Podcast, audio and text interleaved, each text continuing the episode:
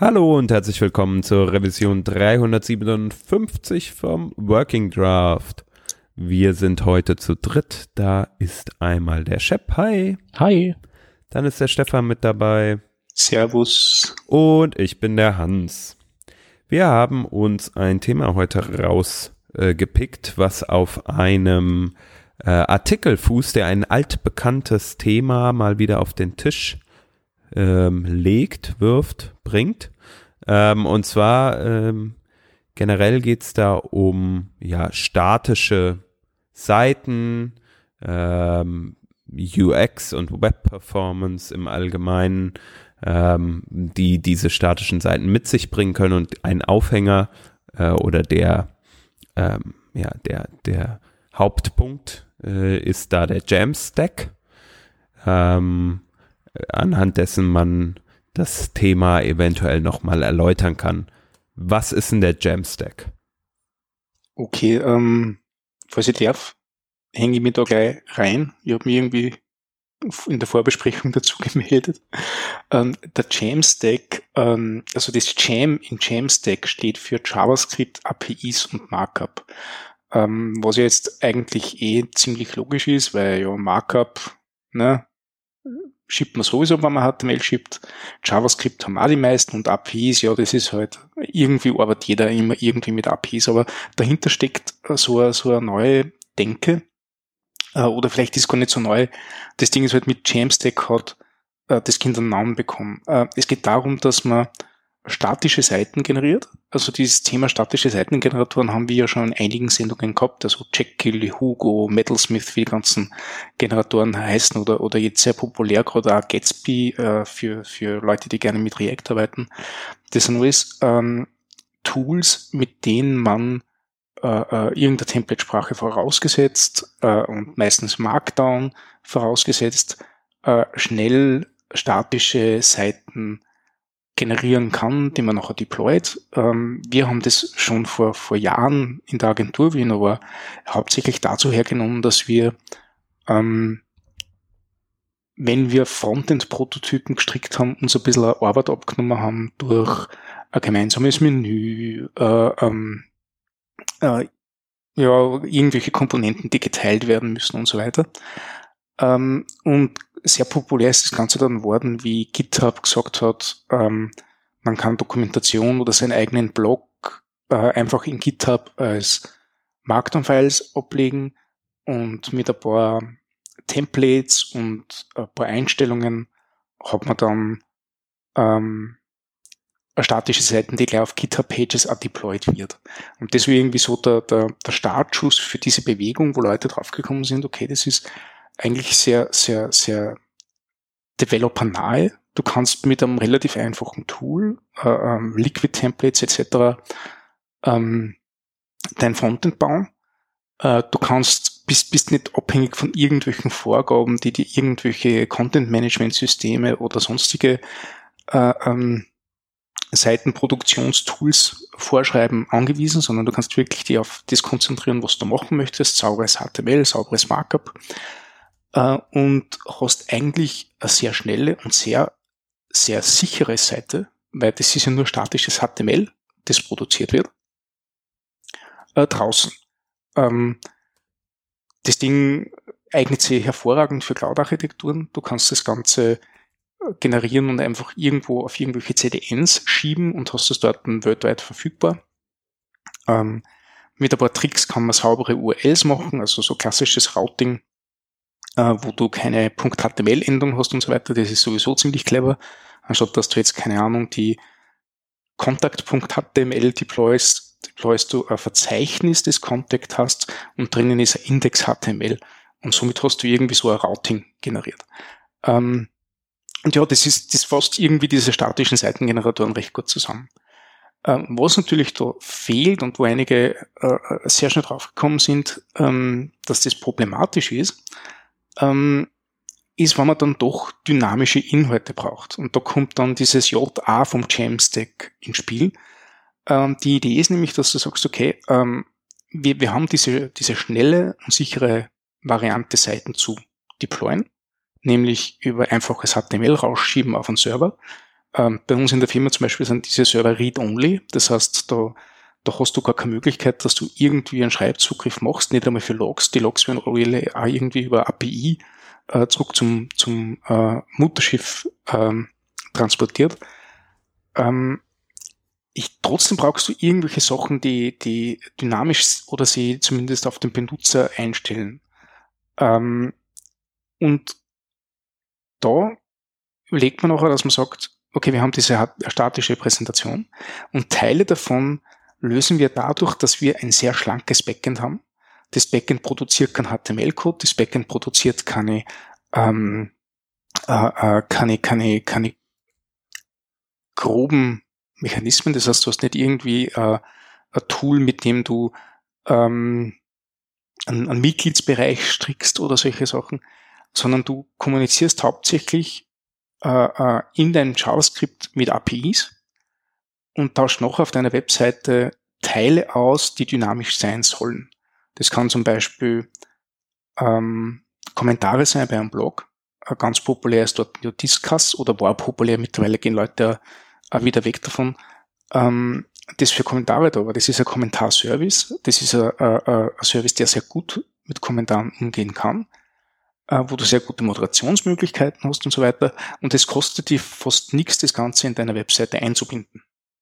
Ähm, das Ding ist halt das, diese Kommentare sind nur verfügbar, wann dann die Seite geladen ist und du und, und, und das JavaScript äh, sie aktiviert und vom Discuss-Server die Kommentare lädt, nachher anzeigt. Ähm, wir verwenden das zum Beispiel mit, mit selbstgeschriebenen APIs, dass wir wissen, ähm, aus welchem Land oder Kontinent kommt der Benutzer, damit wir das richtige Pricing-Modell anzeigen können für unser Produkt.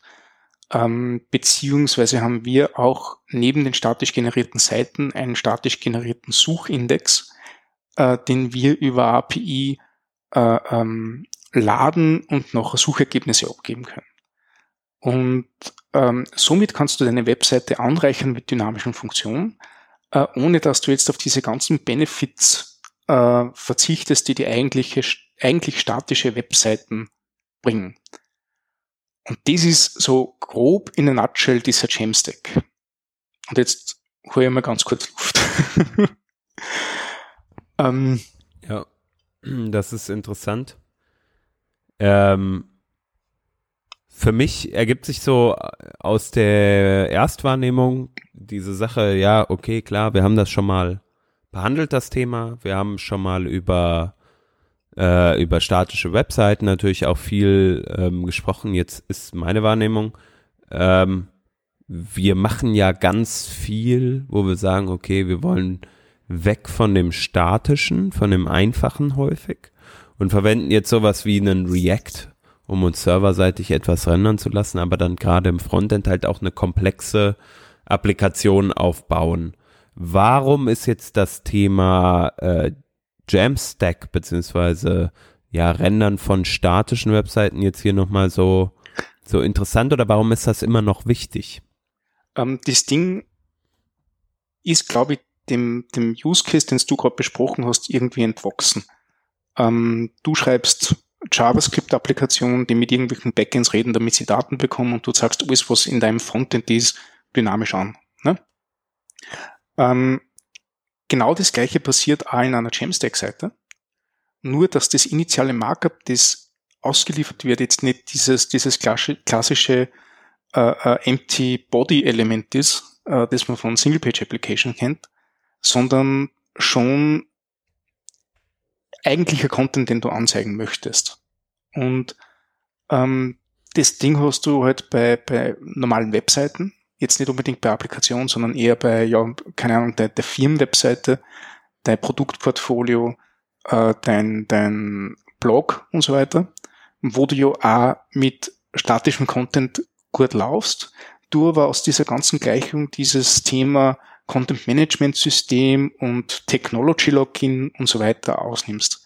Das heißt, du brauchst nicht irgendjemanden, der sich mit Typo 3, mit WordPress, mit Drupal, mit was er immer auskennt, damit du die nächste Webseiten stricken kannst. Du kannst es mit den Werkzeugen machen, die du äh, kennst, magst und die die schneller vorwärts bringen. Also Wir zum Beispiel verwenden Handlebars als Templating-Syntax und wir haben einen schönen äh, Seitengenerator, der mit Handlebars super umgehen kann. Ähm, dann gibt's Sachen wie Jekyll, die mit, mit der, der Liquid-Syntax arbeiten, die sehr neu an dem beliebten PHP-Twig äh, äh, äh, Template Engines ist. Und dann gibt's eben noch Gatsby, die halt alles auf React-Komponenten setzen, falls das eher dein, dein, dein Geschmack entspricht. Und diese Dinge sind halt äh, verschiedene Technologien. Der Output ist aber nachher irgendwie der gleiche. Und ja.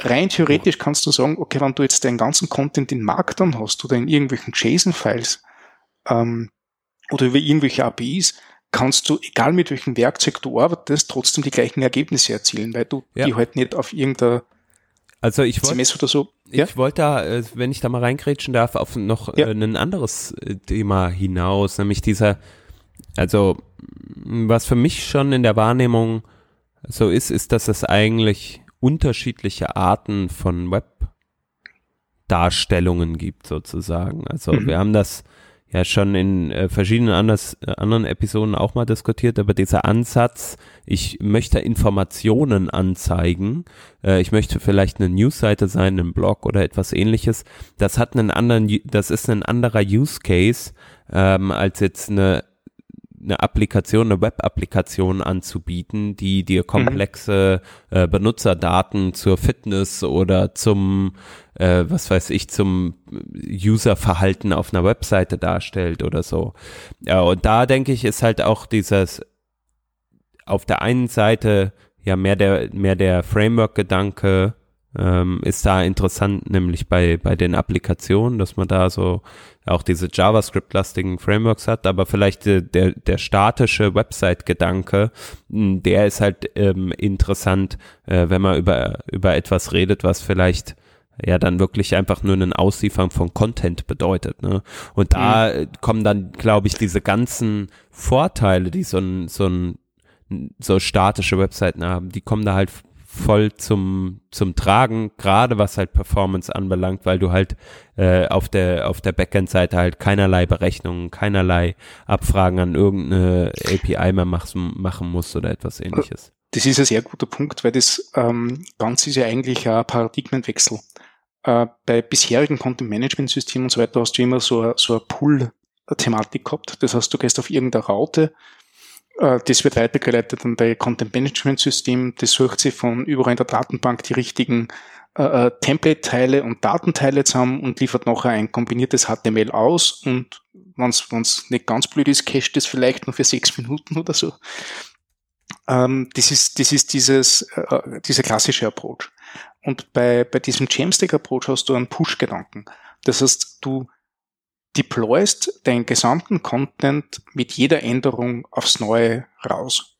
Du änderst was in einer Markdown-Datei oder in einem JSON-File, der Seitengenerator geht über alles drüber, generiert die ganze Webseiten, hat ein gesamtes Bundle von dem Ding und schiebt es raus auf den Server und du schaust es nie wieder an da drinnen. Der Server liefert nur statische Seiten aus. Und die, die einzelnen Baustelle, die dort stattfinden, also dieses Routing, nicht löst man durch eine Folderstruktur, äh, in einem klassischen CMS über irgendwelche Weiterleitungen auf ein Index PHP oder sowas ähnliches. Ähm, sind beide vorhanden, funktionieren aber komplett anders. Äh, genauso dieses Generieren von HTML ist bei diesem Pull-Approach mit einem CMS äh, sehr dynamischer. Das heißt, du nimmst dir deine eigenen Bausteine und generierst wirklich nur diese eine Seite und schiebst das raus. Ist bei diesem Jamstack-Beispiel, ich generiere alle Seiten auf einmal vorbereitet aber die, die Idee dahinter ist dieselbe. Das heißt, ich habe Routing, ich habe Seiten generieren äh, und dann habe ich natürlich auch irgendwo den Datenstore. Und da, da gibt es dann mehrere Approaches. Also Datenstore beim, beim CMS ist ganz klar Datenbank und irgendein Admin-Interface. Und bei, ähm, bei einem Jamstack hast du halt dann die Möglichkeit, dass du das in GitHub speicherst, ähm, dass du das äh, ähm, über, über, über JSON-Files, die irgendwo in einem Artifactory liegen oder so abspeicherst. Oder du halt sagst, ich nehme vielleicht doch ein CMS, weil ich halt irgendwie ähm, eine gewisse äh, äh, äh, Annehmlichkeit beim Meditieren haben möchte. Äh, und dann bist du bei diesem sogenannten Headless CMS, also Headless Content Management System, ähm, die dir alles bieten, dass du deinen Content editieren kannst, ähm, die sich um die Verwaltung deiner Daten kümmern, die sich aber nicht drum scheren, wie schaut das Ding nachher aus, was machst du mit den Daten, wie wird das ausgeliefert, sondern da gibt's nur API. Meistens liefert er das irgendein JSON, das du nachher in einen statischen Seitengenerator packen kannst oder halt in der JavaScript-App packen kannst. Aber das Ding hört halt da auf, wo klassische CMS weitergehen. Und das ist, glaube ich, einer der spannendsten Teile äh, von dem ganzen Stack. Weil es da einige Produkte draußen gibt. Ich glaube, wir haben einmal die Contentful-Menschen bei uns gehabt, die ja, die ja sehr bald äh, angefangen haben damit, die sehr clevere Ideen äh, äh, haben, wie sie dieses Content Management machen und sich dann halt auch total auf das Content Management tatsächlich fokussieren können. Ähm, wer, wer schon mal eine, eine komplexere Typo 3 Webseiten entwickelt hat, weiß, dass man ohne Extensions äh, und ohne Third-Party-Bibliotheken überhaupt nicht weit kommt. Das gleiche beim WordPress. Du brauchst irgendwelche Plugins, damit du überhaupt Content verwalten kannst.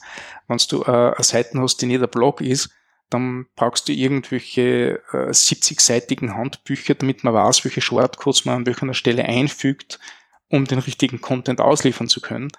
Äh, und das ersparst du dir alles mit einem, mit einem, mit einem Headless CMS, weil da kannst du den Content frei strukturieren, frei gestalten äh, die Benutzer können, können sehr gezielt den Content befüllen. Du kriegst nur den Content, den du tatsächlich brauchst. Und mit diesen ganzen Tools, die hinten nachhängen, mit diesen statischen Seitengeneratoren oder deiner JavaScript-App oder was auch immer, hast du eine optimierte Darstellung von diesem Content. Und das ist, glaube ich, auch so einer dieser Punkte, die diesen, diesen Stack gerade so spannend und so interessant machen.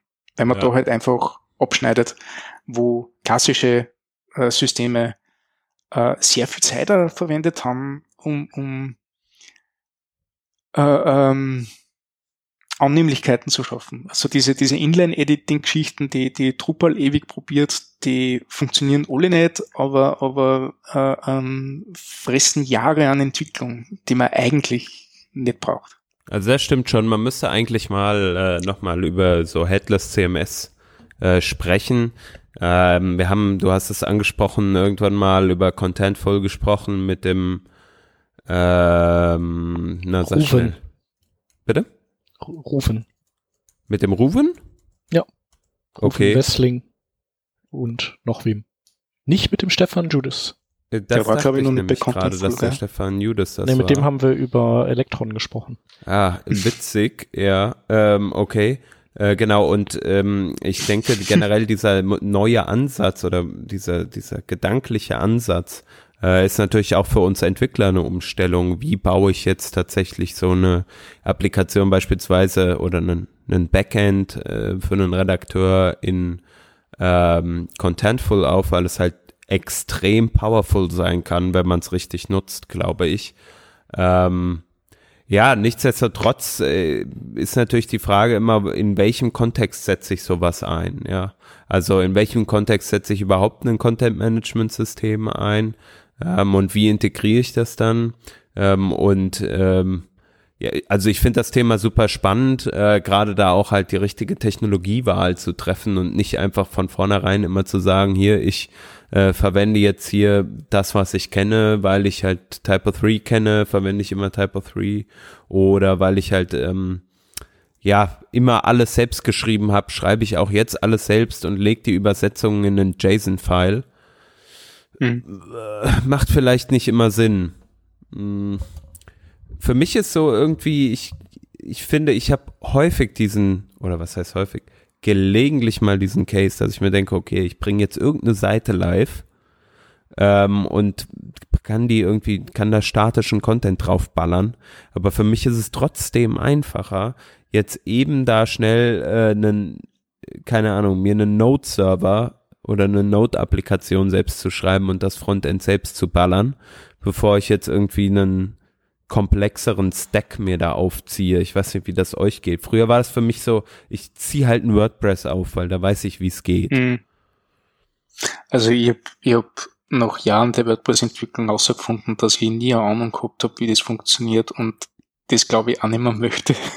Ja, egal. WordPress verwende ich auch heute nicht mehr. Aber ich meine halt, wenn man jetzt halt irgendwie, jetzt setze ich mir halt eine Note-App, wie gesagt, auf und mm. gehe halt einfach in diesen, äh, okay, ich schreibe diese 200 Zeilen Code, TypeScript oder was und dann fange ich an mit meiner Frontend, mit meinem Frontend und das ist halt einfach mein HTML und CSS und ein bisschen JavaScript Enhancement und das war's. Ähm, ja, genau, das ist es. Und dann. Und was du halt, wenn du jetzt das ganze Ding weiterspinnst, also äh, du wirst irgendeinen Express-Server wahrscheinlich verwenden, nicht bei deiner ja. Node-App. Äh, der wird irgendwelche Handlebars interpretieren können, nehme ich mal an, damit du ein bisschen flexibler Nicht bist. Nicht mal. Nicht einmal das? Ja, also das ist halt so dieser, da, da denke ich bastel halt dann wirklich an so kleinen Seiten, weiß ich nicht, ich will irgendein Open Source Projekt online präsentieren mhm. oder sowas, weißt du? Wo halt mhm. nichts praktisch drauf ist. Und da denke ich mir halt, hey, für was soll ich mir jetzt Gedanken machen über eine Templating-Sprache, wenn ich das einfach als One-Pager da reinhauen kann? Ja gut, dann, dann hast du zum Beispiel diesen One-Pager, den kannst du ja mit den kannst du ja, also wenn du das ganze, die ganzen statischen Seitengeneratoren aus der Gleichung nimmst, kannst du einfach diesen One-Page deployen. Das ist halt eine ja. HTML-Datei. Ja, und genau. äh, Content Delivery Networks äh, oder, oder so Services wie Netlify können das Ganze ja auch äh, äh, relativ problemlos in die Cloud ballern. Mhm. Du hast das auf einer Sub Subdomain oder auf einer normalen Domain und die HTML-Seiten ist draußen. Sehr gut. Das heißt, du bist eigentlich mit dem schon äh, ähm, einen, einen riesengroßen Schritt Richtung Jamstack gegangen, weil du hast einfach einmal dafür gesorgt, dass du HTML-Seiten hast, die ist draußen genau das gehört, ob du jetzt einen, einen, Seitengenerator brauchst dazu oder nicht, ist ja in dem Fall wurscht. Das ist ja wieder genau, was du sagst, zur Technologieentscheidung. Äh, entweder ich entscheide mich dafür, dass ich eine Templating-Sprache nehme, vielleicht weil ich es brauche, weil ich dann auf einmal zwei oder drei Seiten habe, eine kleine Navigation drinnen haben will, oder ich merke, dass ich, dass ich Elemente habe, die ich wiederverwenden möchte und nicht das auf alle Seiten ändern möchte mhm. äh, weil es dann aus dem One-Pager ein Fünf-Pager wird oder so. Ähm, und genau diesen, diesen kleinen Schritt, den du nachher sagst, passt, du gehst jetzt von, von einem statischen One-Pager, den du schreibst, auf ähm, eine Templating-Sprache, kannst du mit einem ganz, ganz kleinen Tool machen. Also da brauchst du nicht viel Tooling-Overhead, dass du das machst. Du brauchst nur, ah, das haben meine Handlebars-Dateien oder welche Templating-Sprache immer oder du hast irgendwas eigenes oder du verwendest Server-Side-Includes, passt genauso, nicht? Ähm, Hauptsache, du kannst irgendwie das Ding modularisieren und generierst nachher statische Seiten draus. Äh, ist dann der nächste Schritt. Das haben wir zum Beispiel bei unserer Script-Conf-Webseiten so gemacht. Das war mal ein One-Pager, dann waren es zwei Seiten, dann waren es drei Seiten, jetzt sind es um, um, die 20 Seiten. Mhm. Äh, und wir sind halt schrittweise immer mehr äh, äh, Richtung, Richtung Seitengenerator gegangen, weil wir halt einfach auch den Bedarf gehabt haben danach. Jetzt macht man dann 2019 ein drittes Event, wir machen ein Zwischenevent äh, äh, im Februar das heißt, ich habe noch vier Events äh, 2019, wo ich froh bin, dass ich diesen Generator habe, weil einfach viele Sachen ähnlich sind äh, und ich mich da nicht wiederhole. Und wenn ich irgendwann einmal äh, ein großes Accessibility-Problem habe oder irgendeine, irgendeine Farbe ändern möchte oder so, und eine Farbe ist ein blödes Beispiel, aber, aber vielleicht irgendein weiteres Element brauche, kann ich das an einer Stelle ändern. Ja. Äh, und habe schon mal viel gewonnen damit. Und das ist halt quasi jetzt diesen, diesen nächsten Schritt, den ich mache. Also ganz richtig, zuerst eine statische Seiten aussehen, äh, dann jetzt äh, äh, ein bisschen flexibler machen das Ganze, dass ich mehrere Seiten generieren kann, ohne dass ich mir äh, die Hand bricht dabei. Äh, und dann der nächste Schritt war, dem du sagst, okay, was, vielleicht hat jetzt der Kunde, äh, gibt es einen Kunden, der das Ganze warten muss, vielleicht kann ich die gleichen Templates verwenden und ich hänge halt irgendein Headless CMS dran, das mir die Daten schon mal liefern kann. Äh, ich bin ein sehr, sehr großer Fan dort von Storyblock. Das ist ein Linzer Unternehmen, das äh, ähm, Headless CMS produziert. Vor allem deswegen, weil erstens das Tool sau einfach zu bedienen ist äh, und sie zweitens für wirklich jede Technologie, die es draußen gibt, ein Tutorial haben, wie du Storyblock mit dem Tool verwenden kannst. Da verbringst du eine halbe Stunde, nachher hast du die Sachen verbunden und du kannst anstatt, dass du deine JSON-Files, die du immer wartest, kannst den Kunden die Sachen warten lassen mhm. und äh, ähm, nimmst den gleichen Stack aber weiterhin. Das heißt, du hast quasi jetzt den, den Stack um ein weiteres Tool erweitert, hast aber trotzdem mit dieser einen HTML-Seite angefangen. Und dann kommt der letzte Part. Und der letzte Part ist, dass du vielleicht irgendwelche dynamischen Inhalte auf der Webseite brauchst. Und da geht's dann in Richtung Cloud-Funktion, was du sagst, passt für diese paar kleinen Sachen, die ich brauche, brauche ich jetzt nicht ein fettes Backend hochziehen, brauche ich jetzt nicht eine großartige JavaScript-App schreiben, sondern sag, hey, die paar Dinge hole ich mir einfach dynamisch äh, nachdem ich die Seiten schon ausgeliefert und geladen habe, einfach noch ein ganz populäres Beispiel dort ist zum Beispiel der Mitgliedsbereich bei Smashing Magazine. der Mitgliedsbereich bei Smashing Magazine ist einfach nur statische Seiten, wo du siehst, was im Angebot ist. Und wenn die Seiten geladen ist, kickt äh, dein, dein, dein Membership ein. Das heißt, Smashing weiß jetzt durch, durch Cloud-Funktion, ob du angemeldet bist oder nicht und was für, für, für Subscription-Modell du hast. Und ähm, tauscht diese ganzen Angebotslinks aus durch Links, wo ich das tatsächlich konsumieren kann. Das heißt, anstatt dass ich bei jedem Link das Ding jetzt kaufe, kann ich bei jedem Link jetzt das Ding runterladen oder anschauen oder was immer. Und das ist halt so dieser letzte Schritt, den du nachher hast. Und die Schöne ist halt, dass du, anstatt dass du einen so einen Moloch hast, den du verwendest, hast du lauter kleine Teile, äh, wo du beliebig skalieren kannst, je nachdem, was du das brauchst. Und wo du halt auch beliebig das auswählen kannst, was dir gerade für die Entwicklung passt. Und wo du das auch wieder austauschen kannst. Und das ist halt die Schöne dran. Also du, du machst nicht mehr an so ein, so ein Bett, okay, das ist jetzt die Technologie und mit der gehen wir die nächsten fünf Jahre vorwärts, solange das System existiert, sondern du versuchst die so, so unabhängig zu halten, wie es nur geht, bei dem, was du für diese einzelnen Schritte machen möchtest.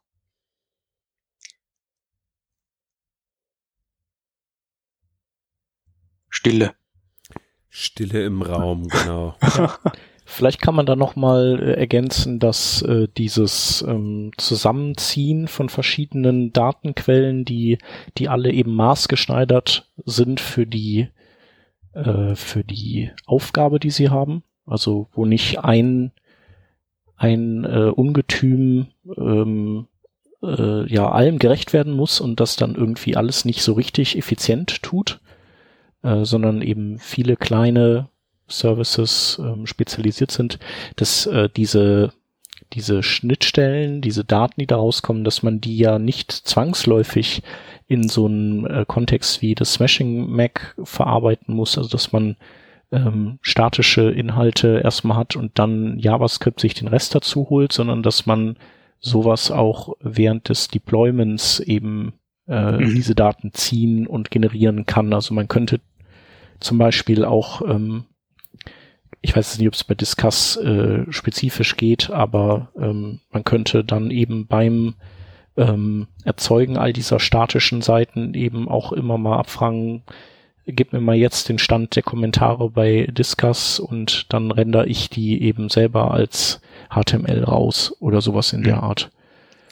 Ähm, da gibt's ein ganz schönes Beispiel vom Phil Hawksworth, der sich ja äh, ewig mit dem Thema beschäftigt, der halt gesagt hat, er hätte gern auf seiner statisch generierten Webseite eine Liste mit den letzten Tweets, die er gemacht hat. Äh, und hat sich so ein If This Then That Trigger gemacht, dass jedes Mal, wenn er einen Tweet absetzt, äh, If This Then That sagt, bitte starte ein Bild auf seiner äh, CI-Umgebung. Und dieser Bild hat halt nichts anderes gemacht, als wie über die API die aktuellen Tweets abgeholt, die ersten fünf, und angezeigt. Also das ist genau das. Äh, ähm, dynamischer Inhalt wird äh, äh, statisch wiedergegeben durch so einen Bildvorgang.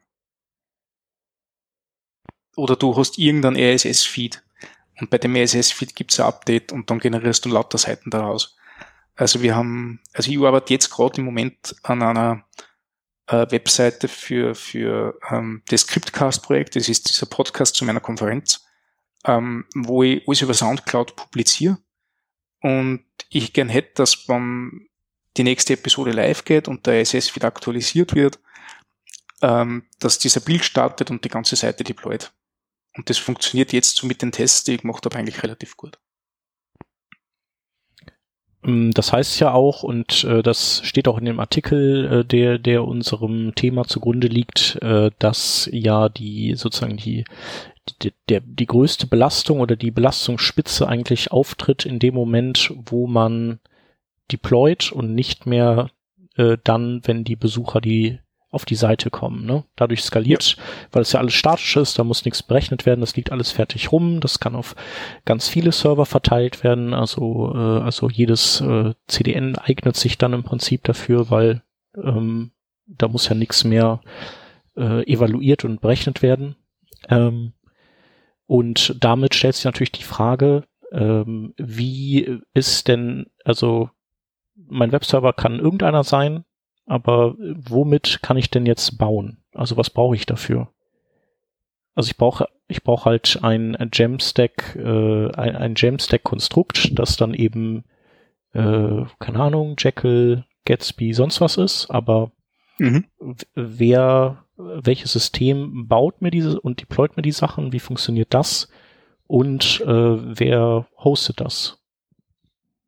Also, also rein theoretisch kannst du das lokal bei dir machen. Du hast einen Distributionsfolder mit dem äh, äh Output, den du noch äh, über FTP irgendwo raufziehst oder so. Oder du hast äh, Services wie Travis CI, Circle CI, ähm, äh, äh, ein Unternehmen, das sich darauf spezialisiert hat, das einen sehr guten Gratisplan hat, ist, ist äh, Netlify.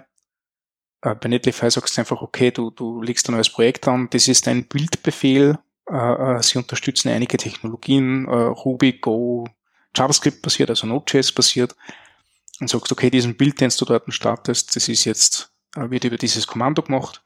Äh, die hosten da den, den Output da gleich und so weiter. Du sagst, okay, der Output befindet sich in diesem Verzeichnis, bitte schieb mir dieses Verzeichnis, nachdem es gebaut worden ist, rauf und löscht die alten Dateien und solche Sachen. Also die, die haben sich sehr spezialisiert auf genau dieses Thema. Äh, oder du hast das irgendwo lokal. Also wir haben, wir haben, ähm, bei uns in der Firma haben wir eine, eine fünfstufige Quick-Build-Pipeline, die von ähm, äh, Commit-Trigger-Schritt über einen Validierungsschritt, wo wir nochmal schauen, ob auch nicht vielleicht irgendwelche Fehler im Content sind oder irgendwelche äh, ähm, Verlinkungen nicht passen und solche Sachen. Also wir haben da wirklich so eine Minuten, wo man nur überprüfen, ist der Content so gut, wie er sein soll, damit man problemlos rausschieben können. Äh, ähm, das ist die zweite Stage äh, äh, drinnen. Äh, dann haben wir eine dritte Stage, wo das Ganze tatsächlich gebaut wird, eine vierte Stage, wo das Ganze äh, auf Staging deployed wird. Das heißt, dann können wir es nochmal in Ruhe bei uns intern anschauen und die fünfte Stage ist nachher das Ganze von Staging in Production geschoben. Also da, da haben wir uns total ausgesponnen. Das ist ein Riesenprozess gewesen. Ähm, ja, also ich, ich hätte einmal gesagt, für, für ganz, ganz kleine Sachen, wie die Scriptconf-Webseiten, mache ich das bei mir lokal auf der Plotten und habe noch einen Befehl in meiner Kommandozeile, wo ich das Ganze noch heraufschiebe. Ähm, bei mittelgroßen Sachen nehme ich mal irgendeinen Dienst wie Netlify oder, oder äh, äh, Travis CI her. Äh, oder was ich halt auch immer noch gerne mache, sind GitHub Pages, weil es funktioniert und nicht einmal so schlecht. Und wenn es irgendwie größer sein soll und mit, mit Großmane da Firmenwebseiten, wo ein dediziertes Team dahinter steckt und so weiter, dann nehme ich mir den Tag und ähm, richte mir auf Jenkins äh, einen, einen, Job ein, der das macht, oder auf QuickBuild eine Build-Pipeline. Also da, da muss ich halt ein bisschen, ein bisschen DevOps machen. Ähm, aber das ist halt auch wieder das, du kannst den gleichen Stack oder das gleiche Tool verwenden äh, und die, wie, das du noch, wie du das noch baust, äh, liegt ganz bei dir äh, und, und bei dem, wie du, ähm, wie du arbeitest. Also du kannst die Werkzeuge verwenden, die du zur Verfügung hast. Mhm. Und ähm, gibt es denn irgendwelche, habt ihr denn irgendwie, was sind so die Hauptnachteile, die ihr so äh, das ist ein sehr hattet? guter Punkt. Ja, weil es, es gibt ähm, ja nicht äh, irgendwas, was nicht auch Nachteile hat. Ne? Nein, es, es hat, also, also das Ding ist, äh, das Ding kann ziemlich übel werden, wenn man nicht weiß, was man damit tut. Also wir haben natürlich angefangen mit einer kleinen äh, äh, Produktwebseiten, ebenso diesen One-Pager oder drei, vier Seiten, alles kein Problem, alles recht lustig. Natürlich sind es immer mehr und mehr Seiten worden. Wir haben noch äh, zusätzlich zu den 300 Produktseiten, die wir gehabt haben, haben wir noch 1500 Dokumentationsseiten gehabt. Ähm, wir haben zusätzlich auch noch die Idee gehabt, dass wir aus jedem Bild, das wir in den Source Code eincheckt. Also wir verwenden kein CMS, wir haben das alles in einem Git-Repository. Ähm, das heißt, wir haben erstens riesige Repositories gehabt mit sehr viel Binärdateien, weil alle Bilder drinnen waren. Das war schon mal ein riesengroßer Fehler und ein riesengroßes Problem. Ähm, zu diesen Bildern haben wir mit jedem Bild nur responsive Varianten generiert in 200 Pixelschritten für responsive Images und haben diese auch noch komprimiert über ImageMin und hat sich ausgestellt, dass nur ein Teil, nämlich nur der Marketing-Teil mit, mit 300 Seiten, schon pro Bild, nur für den Bild, da war noch kein Deployment und nichts da, über zweieinhalb Stunden braucht hat. Und das war super übel. Weil du wirst natürlich nicht, äh, dass du Webseiten schreibst, zufrieden bist damit, weil wir haben irgendwelche Preview-Möglichkeiten gehabt und so weiter. Und du dann zweieinhalb Stunden warten musst, bis das, das Ding vielleicht so auf Production ist, wie du das vorstößt.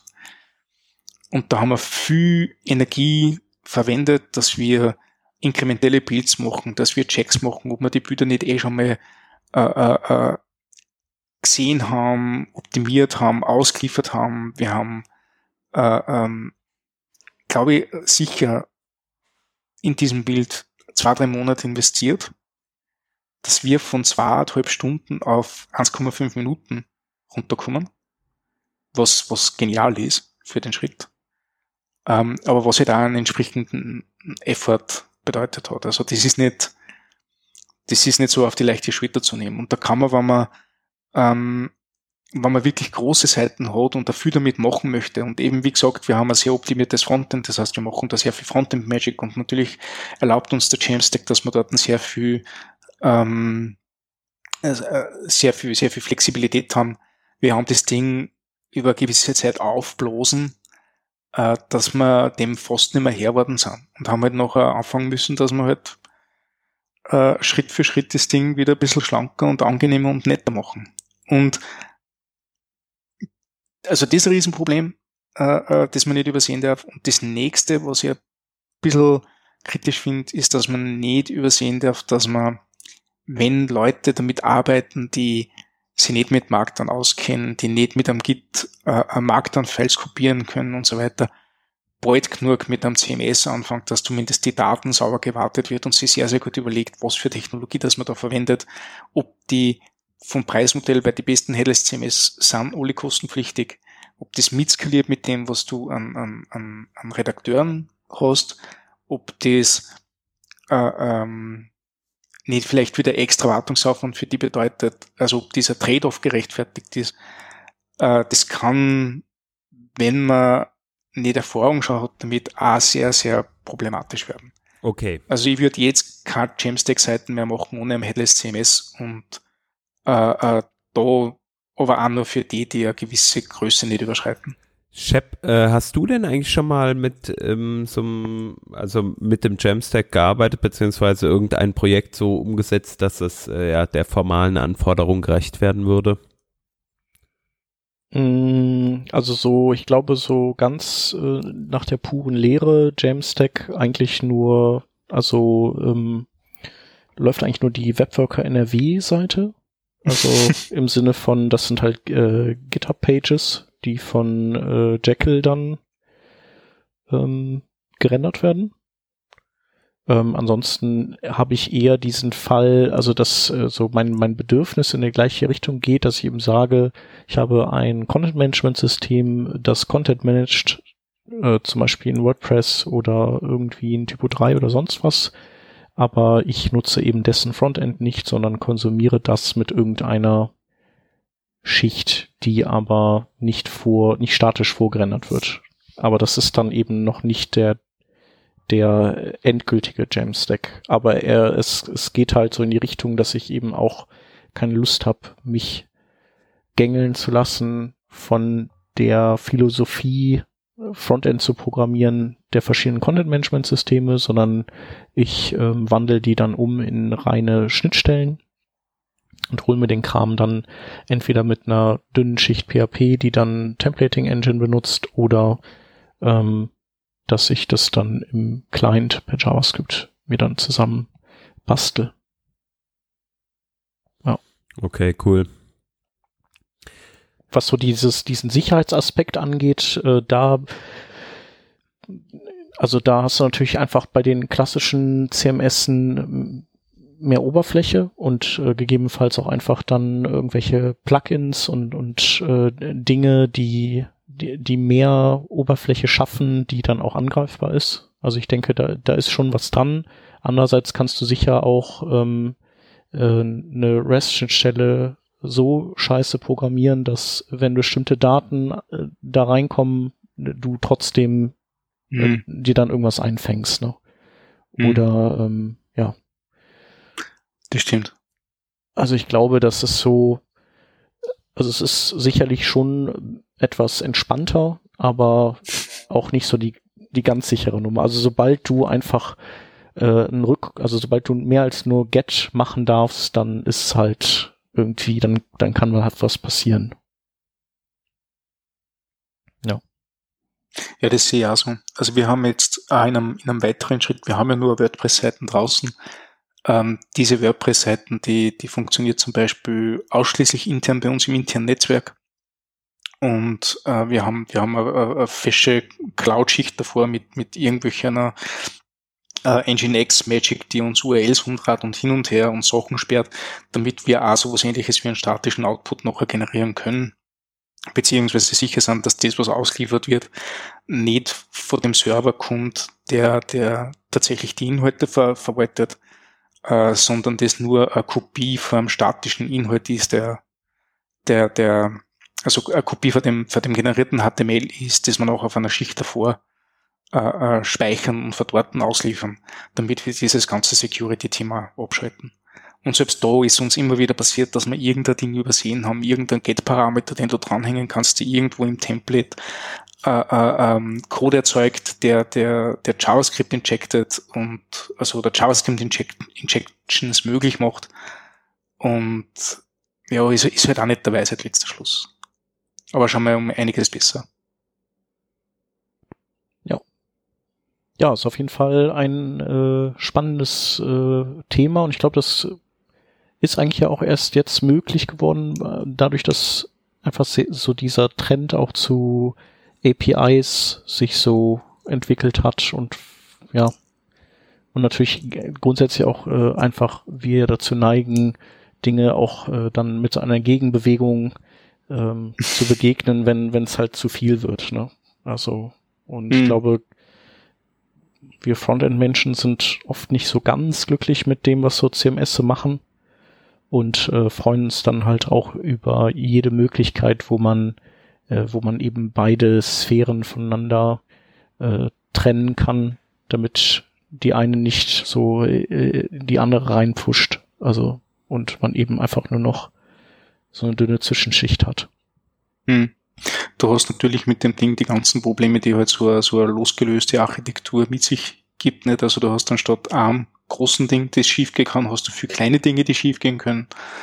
Ähm, aber, aber zumindest für dem einen Ding, das nachher schief geht, funktioniert der Rest noch. Ne? Das ist gar nicht so unwichtig, wie ich finde. Ja. Ja, und du kannst natürlich auch einzelne Teile, also so Microservice-mäßig dann portieren auf ähm, mhm. andere Technologien, wenn, wenn dir danach ist ohne dass du jetzt das ganze Ding direkt anfassen musst. Ja, das Microservice-Thema ist sowieso ein großes, was das, äh, diesen Jamstack angeht. Also die sämtlichen, sämtliche dynamischen Inhalte werden im Grunde über Microservices noch gelöst. Und, und ja, du kannst da kleine Schritte machen, so wie wir das machen, dass wir sagen, okay, wir haben einfach nur eine URL, die vom statisch generierten Suchindex äh, Suchergebnisse liefert. Äh, du kannst aber auch äh, äh, viel weitergehen und halt ganze E-Commerce-Systeme damit abbilden und das musst halt auch wissen, ob du das machen willst oder ob das eine gute Idee ist. Ja. Das auf jeden Fall. Vielleicht hat ja aber auch schon mal jemand anders, den wir jetzt hier nicht in der Sendung hatten, äh, Erfahrungen damit gesammelt. Vielleicht ein größeres System äh, mit dem Jamstack äh, umgesetzt, so wie der Stefan das eben schon angerissen hatte. Dann lasst uns das doch mal wissen. Ihr wisst ja wo. Wir haben noch zwei Links, äh, die wir noch gerne raushauen wollten. Der erste, da geht es um äh, zwei Themen, die wir kürzlich angesprochen haben, und zwar Babel. Da haben wir eine Sendung zu gemacht, ähm, was die so ein bisschen an, an sich verändert haben. Und äh, das Thema TypeScript hatten wir vor einiger Zeit sehr intensiv äh, diskutiert. Ähm, und was gibt's da jetzt Neues, Stefan? Ähm, TypeScript hat jetzt angekündigt, dass ähm, sie kompatibel mit Babel sind. Also wer TypeScript kennt, das ist ja nicht nur eine neue Sprache, sondern da ist ein ähm, und, und Sprachservice, da ist ein fescher Compiler dahinter, der einiges kann. Äh, falls du aber in deinem ganzen Entwicklungstack eigentlich eher auf Babel gehst, vielleicht weil du einen, einen sehr fortgeschrittenen React äh, äh, Compile Schritt hast und du eigentlich nur diesen Typ Layer draufsetzen müsst, ohne dass du einen zweiten Compiler nimmst, äh, kannst du das jetzt mit dieser TypeScript Bubble Bridge machen. Ähm, das heißt, du sagst einfach, TypeScript verwendet nur, äh, äh, macht nur das Type-Checking, entfernt die ganzen Type-Annotations und dann schickst du den, den äh, Code, der dort rauskommt, an Bubble weiter und du hast deinen gesamten Workflow wie bisher. Ähm, kannst quasi aus diesem Gesamtpaket TypeScript dir nur ein Teil rausnehmen und bist mit dem Rest vom Ökosystem kompatibel. Und das ist eigentlich ganz fest. Da gibt's ein Preset, das nennt sie add bubble slash preset TypeScript und macht eigentlich alles, was man haben möchte. Sehr entspannt sogar. Ohne großartigen Konfigurationsaufwand. Cool. Und der zweite Artikel, äh, oder ja, genau, ist der zweite Artikel, den wir anpreisen wollen, der zweite Link, da geht es um JavaScript Timers Shap. Genau, das ist ein Artikel von Nolan Lawson, ähm, der, der man leider, der, der immer gutes Zeug macht, aber der nicht mehr auf Twitter unterwegs ist, aber der hat äh, jetzt wieder so einen Artikel rausgehauen ähm, und da erklärt er nochmal die Unterschiede zwischen verschiedenen ähm, Arten, ja, Aktionen in JavaScript äh, auf die Zukunft sozusagen zu verlegen, also zu timen, ähm, sei es äh, mithilfe von Promises und äh, den, äh, die ja dann in, in Microtasks resultieren, äh, dann Set Timeout und Set Interval, die ähm, die also eine gewisse Ungenauigkeit haben in der Zeit, die man, die man eben angeben kann. Äh, Set Immediate, was so eine äh, Microsoft-Spezialität ist, und dann gibt's eben noch Request Animation Frame, das an den äh, nächsten Monitor Refresh gekoppelt ist und Request Idle Callback, das ist so der neueste Kandidat, ähm, wo man eben dem Browser sagen kann, äh, wenn du gerade weniger zu tun hast, dann mache dies. Und ähm, wie die funktionieren, wann die im ähm, in diesem JavaScript in der Loop ausgeführt werden, ähm, das erklärt er hier alles und es ist sehr spannend. Sehr cool. Ja. Das waren unsere beiden Links für heute.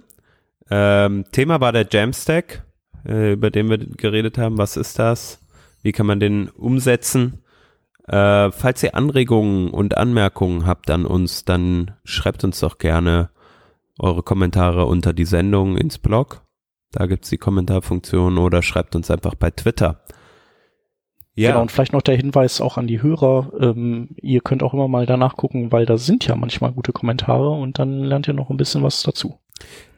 In dem Kontext kann ich persönlich vielleicht noch die Note-Folge ans Herz legen. Da gab es einen sehr ausführlichen Kommentar, wo noch mal ein paar Tools angerissen wurden. Aber das führt jetzt zu weit für die Leute, die es betrifft. Guckt euch das mal an. Nummer habe ich jetzt nicht parat, aber unsere, unsere Google-Suche ist auf jeden Fall Mega nice. Ja. Die war ziemlich gut, die Folge, die habe ich sehr gern gemacht. Cool. Das ist schön. Warst du nicht dabei dann? Na, da war ich nicht dabei und ich, ich höre normalerweise nicht die Episoden, wo ich nicht dabei war, weil ich immer so, so leid sehe, dass ich nicht dabei war. Aber die war, da haben wir gedacht, okay, da bin ich einfach so neugierig und höre mir sagen, und die war echt, echt gut. Also, Cool. Habt's gut gemacht. Das freut. Das freut mich zu hören. Sehr schön. Ähm, ja, und falls ihr noch Anmerkungen anderer Art habt, ihr wisst ja, wo ihr sie melden könnt. Wir suchen immer nach Sponsoren. Schreibt uns einfach an comments at workingdraft.de ähm, oder lasst uns eine Nachricht bei Twitter da. Ähm, auch wenn ihr sponsoren wollt oder spenden wollt, vielleicht für die Sendung, da wird's demnächst was geben. State also tuned wie man so schön sagt. Und danke fürs Zuhören. Ähm, falls ihr Gäste werden wollt, ihr wisst, wie ihr uns erreicht. Und damit sagen wir Danke und ciao. Ciao. Ciao.